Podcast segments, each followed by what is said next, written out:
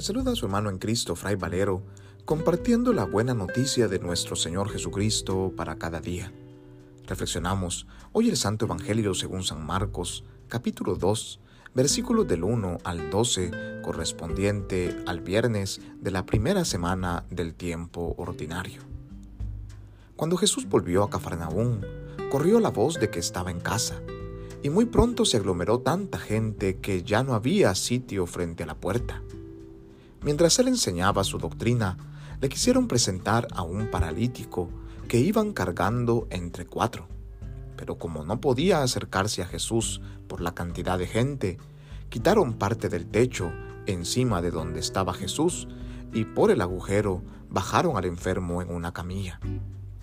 Viendo Jesús la fe de aquellos hombres, le dijo al paralítico, Hijo, tus pecados te quedan perdonados.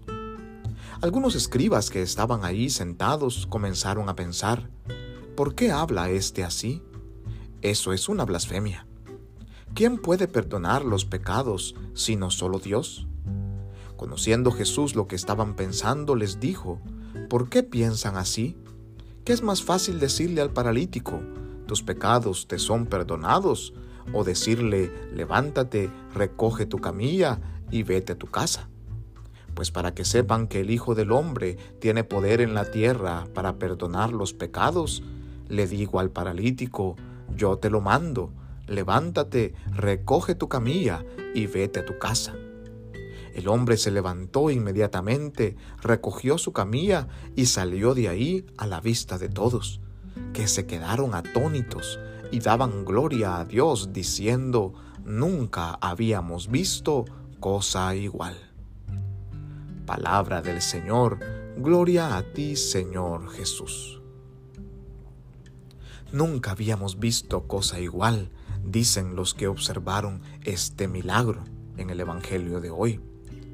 Nosotros también hemos visto grandes milagros y obras realizadas por Dios en la persona de Jesús, que a veces los dejamos pasar por alto sin ver lo importante que son y todo lo que nos dicen también para nuestra vida. Hoy nos encontramos en el Evangelio con un hombre que es paralítico, que no puede caminar, que no puede valerse por sí mismo y quiere recuperar la salud. Este quiere ir a donde está Jesús, pero su parálisis se lo impide.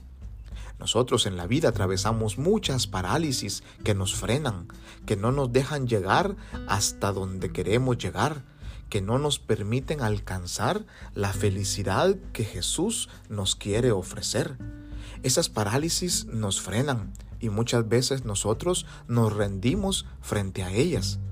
Si este paralítico se hubiese quedado rendido y decepcionado desde el inicio, nunca hubiese vuelto a caminar. Sin embargo, no se rindió y encontró en sus amigos un refugio. Sus amigos, la fe de estos, le ayudaron a subirse en una camilla y a llevarlo hacia donde se encontraba Jesús. Fueron sus amigos verdaderos los que se encaminaron junto a él con su misma fe y al llegar a la casa donde estaba Jesús tampoco se rindieron porque había un gentío que no los dejaba entrar por ninguna de las puertas ni por las ventanas siquiera. Si sus amigos ahí se hubiesen rendido junto a él, él jamás hubiese vuelto a caminar.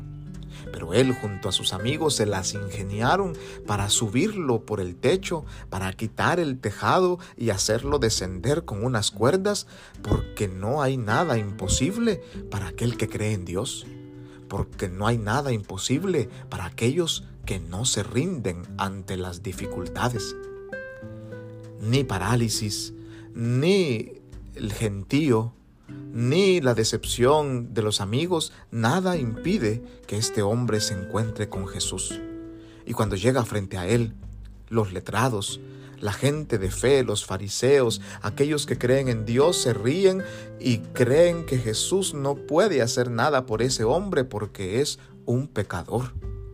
Muchas veces nos encontramos con obstáculos hasta dentro de la misma iglesia, de gente que cree que nosotros no podemos cambiar, no podemos convertirnos. Pero para Jesús no hay nada imposible. Jesús le dirige unas palabras a este hombre y le dice, Hijo, tus pecados quedan perdonados.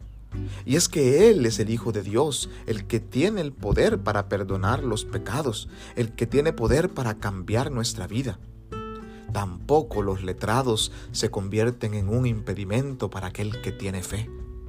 Jesús finalmente perdona los pecados de este hombre y le dice, levántate, coge tu camilla y vete a tu casa. Porque el impedimento mayor que este hombre tenía eran sus pecados y estos tampoco lo detuvieron, porque encontrarnos con Jesús es dejarnos participar de su misericordia, dejarnos tocar por su amor, dejarnos transformar por su compasión hacia nosotros. Ni las parálisis, ni el gentío, ni los letrados, ni los pecados pueden ser un obstáculo para dejarnos amar por el Señor. Él quiere que nosotros seamos felices. Él quiere manifestarnos la fuerza de su amor.